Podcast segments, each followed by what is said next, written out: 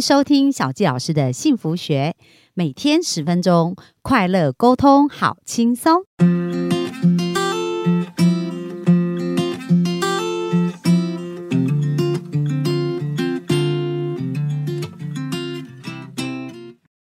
欢迎收听小纪老师的幸福学。那我们非常开心，今天又在空中跟大家见面。那本周呢，我们邀请的来宾 Cora，大家是不是觉得听了非常的过瘾啊？那有一句话叫做。呃，你不理财，财不理你哦。所以呢，赚到钱还要理财是非常重要。所以，我们今天今天就要请扣二来跟我们分享怎么去理财哦。那扣二跟大家打打个招呼吧。小吉老师好，各位幸福听众大家好，我们又见面啦。对，那我们很开心哦，就是呃，Cora 一路上从十七岁开始创业，然后实现了很多的梦想，然后现在也得到财富自由。那 Cora，你对于理财这件事情啊，你的看法跟你的做法是怎么样？是呃，真的，这这这一个课题真的蛮重要的，因为前面有讲到，就是我们就赚钱啊，然后花钱啊，环游世界啊，对不对？其实后来我也才发现，也是到后面大概。呃，开始创业的前两三年，才慢慢发现说，哎，还是要理财哎。即便我们以前看的书嘛，十七岁就看有钱人想要不一样，但是真的有时候知道到做到，真的是还有很大的鸿沟，你知道吗？还是有段路。对，所以你知道，就是就是真的，后来发现，真的还要是落实这件事情，你才有办法在财务上有所进展跟改变。对。对，所以过后呢，就是我就开始知道说，哦，我们真的要照着我们所学的去做分配，财务的分配。嗯对，像有钱人小孩不一样，大家都很很知道这本书嘛，它里面就讲到说，我们十趴做这个财务自由规划，十趴做生活消，哎，不对，五十趴做生活消费，对，然后然后十趴做呃长期储蓄，然后十趴做消费部分，然后另外十趴或五趴做捐款，嗯，对不对？所以这部分呢，就后来我就开始真正的落实。从一开始呢是拿信封袋，那时候还不知道说银行账户，现在现在其实可以直接在分子账户了。对，那时候还不知道，对，就存信封袋，然后每个月都觉得看到那个钱放在不同的袋子，然后每个月都看它一直增加，你就会觉得哦有感觉有感觉，真的要去做，而且要看到，对，这样才比较有那种真实感。有真的是需要，不然你只是听人人家讲。嗯，对啊，那没有去做嘛，然后你就一直幻想，一直活在幻想世界，想说有一天自己会财务自由。对对，那开始做，哎，你就真的有感受喽。嗯，有感受之后，就会让我们愿意持续的做，就像是环游世界嘛。我感受到很开心，那个玩的时候那个感受记在我的脑子，后来我就会为了这个感受要继续努力。哇，这样很棒！因为刚刚 Kora 讲到一点很重要，因为我知道很多人他们很会赚钱，是，但是他们钱不见得留得住哦。因为像 Kora 讲到他想要去环游世界，然后如果赚五百万花五百万，那其实每一次都要从头开始嘛。没错。所以 Kora 刚刚有讲到说，哎，你从呃开始有这个想法就开始用信封去理财，对。那你觉得这对你？到现在累积财富比较具体有帮助的是什么样的一个部分呢？是，就是你，但是当然很重要，你一定要坚守哦，你不能说哦，某一天又看到那些钱，算一算五个袋子里面有多少钱，又把它全部拿去做消费，不行这样子，你要一定要告诉自己，一定要很坚持的照着每一个信封只能用在每一个信封的用途。嗯，对。那万一你真的不小心超支，你下个月就要把它补回来。对对，这是一个蛮重要，你自己要告诉自己的很重要的一件事情。哦，那你的资金分配会怎么样去分配？呃，其实因为呃，当你收入越高，消费消费比例就不会到五十趴啦。嗯，对，一开始会，一开始可能 maybe 假设我们是上班族，一个月可能只有三四万块。那差不多两万块生活费，呃，五十趴是很正常。但当你收入变高，其实像我个人呢，除了旅游以外啦，我我觉得我不是一个呃很爱花钱的人，旅游是我最大的花钱了。好那呃除此之外，如果我都在台湾生活，其实消费就差不多固定在那了，所以我并不会因为我的收入增加，我的。支出生活支出就变高，不会，所以就后来可能就降到百分之四十、百分之三十、百分之二十是我的消费平呃呃每个月的消费固定消费。对，那其他不变嘛？捐款，比如说捐款，我一直都是固定十趴，嗯，就算我收入高，我也是十趴。对，不管多少都是十趴。我给自己从就是呃从以前到现在的一个怎么讲呢？就是希望自己持续的。不一直做的事，这也是一个很好财富种子嘛。对对对对对，我觉得就是我们有能力的时候，其实真的是可以多帮助别人。那当你能力越大，你可能又帮忙人又越多。对对，然后再就是旅游嘛，旅游的部分就是十趴。对对，那你就是像我们不可能每个月出国嘛，所以你每个月都会存一笔钱，存一笔钱，对，那就变成旅游的基金。哦，了解。对，然后再来就是还有什么？呃长期储蓄，长期储蓄就是用来说，有时候我们还是会有一些紧急预备金，或者说你要长期来做一些买车子啊、消费啊，对，比较大笔的金额存起来。对，那这笔钱通常就是有需要的时候会动用到。嗯，对，比如说你临时又有一个呃新的可能想买的东西，对嗯也可以从里面去支出，但是它要看性质啊，看性质。对然后再来的就是还有哪一个？捐呃呃呃那个财务自由账户，对这个最重要。这个账户虽然只有十趴，但是它一定是要最让我们呃会有财务自由的最重要的一个账户。对那我刚刚有讲嘛，我原本是五十趴的生活支出，后来就变成变成二十趴。对，那我是就多多三十趴我就会把那三十趴就移动到财务自由账户，就会拿去做投资。对。对那像 Cora，因为我知道你是现在是从事房地产相关投资嘛，没错，那你怎么会走到这个领域啊？你如何透过它去累积出你要的？因为你现在主要的收入来源应该都是从房地产投对，没错。那可以给一些我们的幸福听众们一些方向跟建议吗？就有关于这个部分。好，嗯，我觉得就是这当然就是一个缘分嘛。后来就是工作到最后，哎、我选择在这个产业做生根，那就是我的工作嘛。那最重要，我觉得还是讲回理财。我们一开始先把自己的基础顾好，就像是我们基本生活是先把自己吃饱嘛，睡饱嘛，才有精神层次各方面出去追求嘛。那一样的，我觉得财务一样要把基础顾好。每一个人的想法不一样啦。啊，我讲我自己的方想法，对那大家就可以听听看。我自己个人是觉得，我们常常遇到，比如说家庭的有万一有家人有意外等等，那如果那个家长是我们要负责任的，可能是我们的父母亲，对，通常这个重担就会，除非父母亲很有经济，他就自己出嘛。不然子女也是不然就是一定是子女，对所以我个人呢是有做一个分配在我的母亲的部分，就是帮他做买保险规划，对自己跟他，嗯，因为他这两个，第一个你自己受你自己生病受伤，你都会需要支出嘛。那我不想要造成家人的困扰，所以我自己先为我自己负责。嗯哼，对。那再来就是需你需要负担的那一个长辈或是晚辈，你有孩子之后，先把他们这块处理好，你比较避免你经济上万一真的遇到那个万一的时候。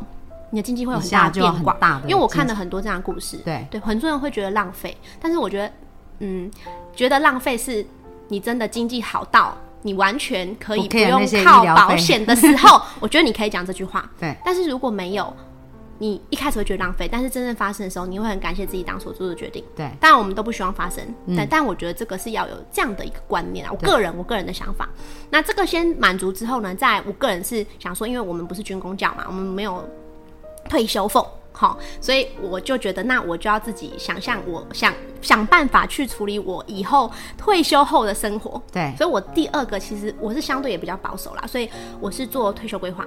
嗯，对，没有很多钱，但是我做了一个退休规划，是我从开始存，然后存到大概二十年的时间，然后用复利的方式。没有领出来，到我六十五岁，我每一个月我可以领大概目前呐、目前我规划是三万多块，未来希望到五万，但还没有。目前就是我到退休，我可以从六十五岁开始每一个月领三万多块，到我回家那一天。对对那我觉得至少我不用去担心我基本生活吧。嗯哼，对我觉得到时候虽然通膨，但是三万多块呢，也应该够我的基本生活。如果你没有太多的物欲的话，嗯哼，我是觉得至少我不要让自己万一以后有什么其他的，对我这个人有一点。险比较安全对对。我这个人其实某方面吼很很很乐观啊，但是其实我底子里都有一个最坏的打算呢、啊我我我觉得我有这个很就是比较冲突的一个内内心世界，我会先把风险先也、考量欸，进来，我很有商人的那个，就是理想很理想，但我又不会过于理想化，对。因为我不知道未来会怎么发生。嗯，对啊，我觉得这个两个先顾好，那剩的钱我就开始去做投资，对，对。房地产投资、股票投资，对。那那时候怎么会想要选择房地产呢？呃，其实应该是这样说，我其实一开始呢，我们就看书嘛，就说有钱人就两个，一个就是做呃金融，第二个就做房地产嘛，对大家都耳熟能详，通常致富就这两种嘛。嗯那我就想，好，那我要做金融还是房地产呢？其实这两个我都有去涉略。对好，那我以前是念财务金融系的，所以我其实对线图啊那些那些 K 线什么的，我都看很多。头晕，其实真的很头痛，因为我个人是非常的厌倦这种数字，字我我很就是头昏脑胀啊对，所以我其实也有真的研究过。好，那等一下再讲回为什么我接触美股嘛，美国股票。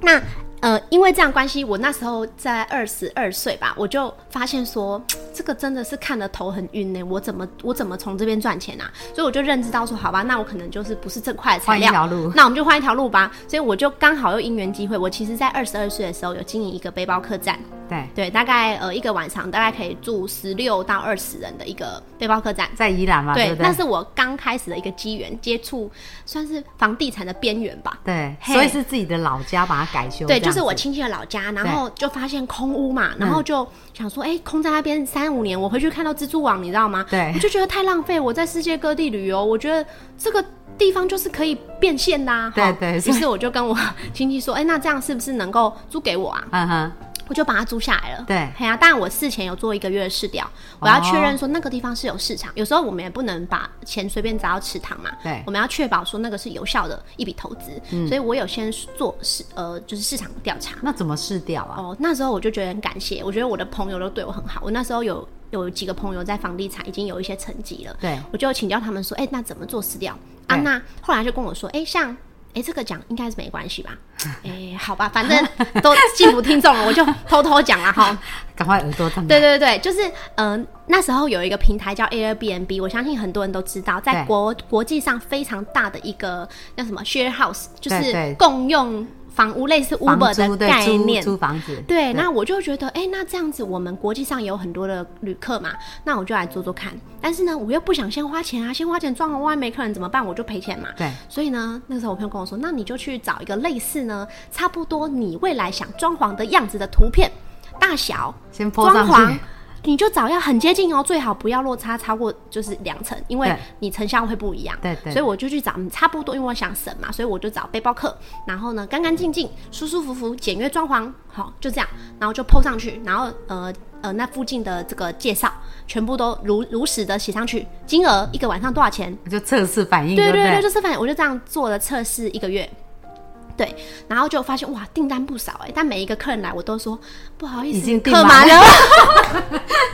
对对对，然后这个这个讲出来不太好意思，对不对？但是真的没有办法，对不起啊。但是因为我们不是那种他可以订就取消，那个时候他们有设定是，他可以选择是马上被可以订，第二个是要屋主确认订购才订购，啊所以选那一种我会没有造成人家困扰啦对哈。对对对但这就是我们市场调查的方哦法，。那是很棒，对对。我最近就教你的朋友啊，艾比啊，哦，他也做了这件事情。了。啊哈，对。好酷哎对，，艾比他在新竹，他前阵子说他家老家嗯，我就照这样教他，他他有行动力诶。他过两个礼拜跟我说 c o r a 我已经就做做撕掉了，全部上架啊，他真的超有行动力。哇，所以你看，你看人跟人的链接，对不对？所以就这样子就走入了房地产的一个算是一个边呐，我觉得就是一个边，因为就是一个资产活化嘛。对然后过后就哇，真的是还不错哎，那时候就上架啊，然后我又远端遥控，因为我不住在不住在宜兰嘛，在住台那时候在宜兰的物件，然后我就远端遥控客人啊，然后自助自助入房，你知道吗？哎，那时候还不流行，台湾不流行自助入房，但我去国外已经很流行了。所以你就把那些观念什么就用在这对个民宿对，所以。真的有时候出去看看世界，你也会很多的见闻。对，对我客人从来没看过我的脸的，哦真的，他们就自己入房，自己退房。所以现在还有在经营吗？呃，已经没有，但后来因为呃，我大概经营大概呃两三年的时间啦。不过后来因为遇到政策，我们不是换了一个执政党嘛？哦换了执政党之后，他们就是因为我那时候有一半是陆客。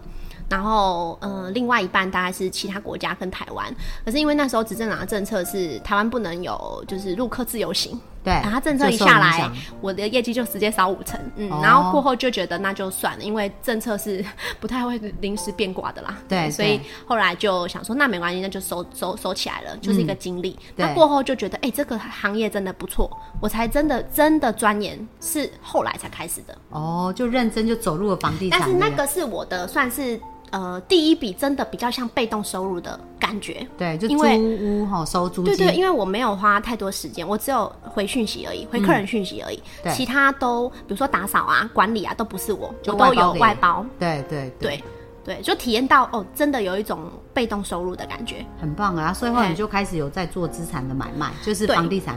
因为那时候我记得 Cora 他说，哇，他是上那个房地产的课，都是超实战的，对不对？是，然后你们那个课程是多久的时间？呃，是半年的时间。对，然后他对说：“哦，我现在要去看物件了，而且他们都是实际要谈价格或什么之类，是是就是实操出来的这样是。是，其实真的没有一个功夫是凭空得来，我觉得都真的要自己去努力，对才是自己的。如果只是别人跟你说给你鱼吃，我觉得那你都没有办法学会如何钓鱼。嗯，对，所以，但是其实房地产很多面向，一种是做买卖，一种是说租金嘛，对不对？所以你做的是比较多是买卖还是收租金的概呃，念？都有都有有都有对做，然后做包租代管也有。哦，对，因为我后来就觉得这个行业跟我个性蛮接近，呃，蛮适合的啦，应该这样说。然后我也觉得做的蛮开心，虽然说学的时候很痛苦啦，因为没办法一个新事物嘛。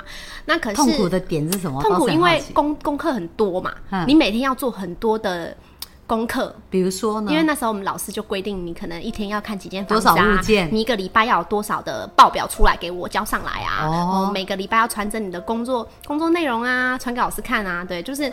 我也很感谢那个老师啦，其实他真的是呃，就是很严格，严师出高徒嘛。对当然我不敢说自己是高徒，但是我觉得呃，他是很扎实的教导，但就是那个老师也很少开课啦，所以我觉得我也是蛮幸运的。对，那你就是遇到怎么会知道这个资讯？哎、我觉得真的是像宇宙下订单呢。我觉得真的最重要是你要先知道你要什么。其实从我、我前面自己有说嘛，我接触到旅游这个产业，也是因为我先跟宇宙下下订单，说哦，我想要做旅游这个产业。嗯，结果后来就找到了嘛。对对啊，就这样做了三四年，就让我去世界各地真的旅游，不是当导游哦。对对对不对？对，然后过后我又想做房地产的时候，我就又向又宇宙下订单下订单，你知道？哎、这速度有够快，我。我就跟我一个朋友说，哎、你那个你那个老师是不是以前教你的？他说对啊，他我说那能不能跟他学？因为我朋友表现的很好嘛，那我觉得哎、自己的朋友就最可信任嘛，因为他对，我觉得就毋庸置疑就是最好的见证。可是他说，可是我们老师已经四五年没开课了、哎对啊，不知道下次什么时候开。嗯，我就说好了，那心里有一点失落啦，但就想说好啦，没关系，那你老师有开课再跟我说好了。结果后来过不到两个月还是一个月，反正非常快，还是三个礼拜，反正他就说，哎、老师要开课了，要面试，你要不要去？我说要要要，就这样，对，哎、这很快，然后我就马上去，然后就好报名，哎、真的哦，其实我从 Kora 身上看到，就是第一个 Kora 很有行动力，嗯，就说所有有钱人他们都是很快速。第一个当然知道目标跟方向，不过大家有没有发现，刚刚 Kora 在做很多东西是有评估的、哦，因为很多人在投入的产业是没在评估的，嗯，然后也没在看对呃方向对不对，嗯可是是。Kora 除了他知道他要去这个方向，他也是会认真评估，是是还有一点 Kora 运用很多人脉，对，是，哦，那其实这个就是我们火焰天才，哦嗯对。的最最重要的资产就是人脉超多，对对好人脉很多，是所以他透过好人脉去得到他要的，而且像宇宙下订嗯。单，那我自己真的我从旁观察 Kora，我觉得 Kora 是一个超。超好运的人，但是我只能说他为什么这么好运，也是因为他真的很愿意付出，就是他在做那个十一奉献呐、然后像上次我们有提到，我们一起去尼泊尔做服务啊，嗯是他对这些孩子啊，所以其实平常他在种很多金钱种子。嗯，所以我要鼓励各位我们的幸福听众，就是说我们呃去做，因为富爸爸穷爸爸有些人想跟不一样，都会讲到，其实要把收入的部分拿去奉献嘛。对，没错，像像我自己本身是基督徒，我也是会做十一奉献。对，那所以其实这样钱有进有出，而且他就是一直。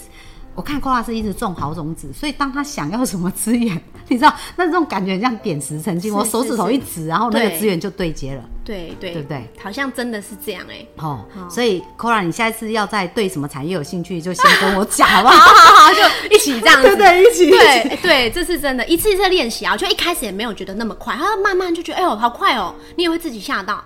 对对对，没错。而且真的要请常常请那个有做出结果的好朋友吃饭，对因为你知道在吃饭的时候也会有好处，也有好事。是哦，因为像我最近也是在跟 Kora 也在学习一些有关于房地产的事情，那也是因为吃了一一顿饭然后就聊到最近做什么，是是所以所以其实我们像 Kora 是不是也因为请吃饭也得到很多很棒的人脉？对啊，因为他比你优秀嘛，人家为什么要花时间跟你吃饭？其实光他愿意让你请他吃饭，你就要觉得自己天大幸运，因为说真的那一顿饭没多少钱，对，但他愿意花两个小时、一个小时在你面前坐着，你就要觉得哇，真的是超级丰盛的，所以我是一定会请他们吃饭。对，对所以有没有发现哦？就是我们这五集下来，大家有没有呃感觉到 Kona 其实他的成功都是一点一滴累积的，他的财富的想法也是一点一滴累积出来，而所有这些事都是脚踏实地，一步一步做出来。嗯，所以虽然他才二十八岁嘛，可是我觉得我看他的成功，他其实不是。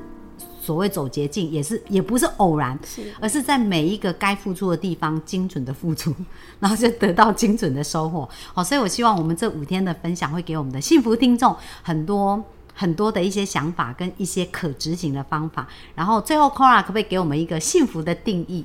幸福，幸福，我觉得就是可以做自己想做的事，跟自己想在一起的人，然后去自己想去的地方。嗯，对，祝福大家都可以心想事成，然后成为自己最理想做那一个样子。好啊，也谢谢小纪老师这一次的邀请，让我可以分享跟呃这么多听众分享我的心路历程。好，那我们就非常感谢 c o r a 哦。那我们幸福听众们，我们就下周再见喽，拜拜。追求很辛苦，吸引很简单。小纪老师从二十四岁就想结婚，却到三十九岁才遇见真命天子。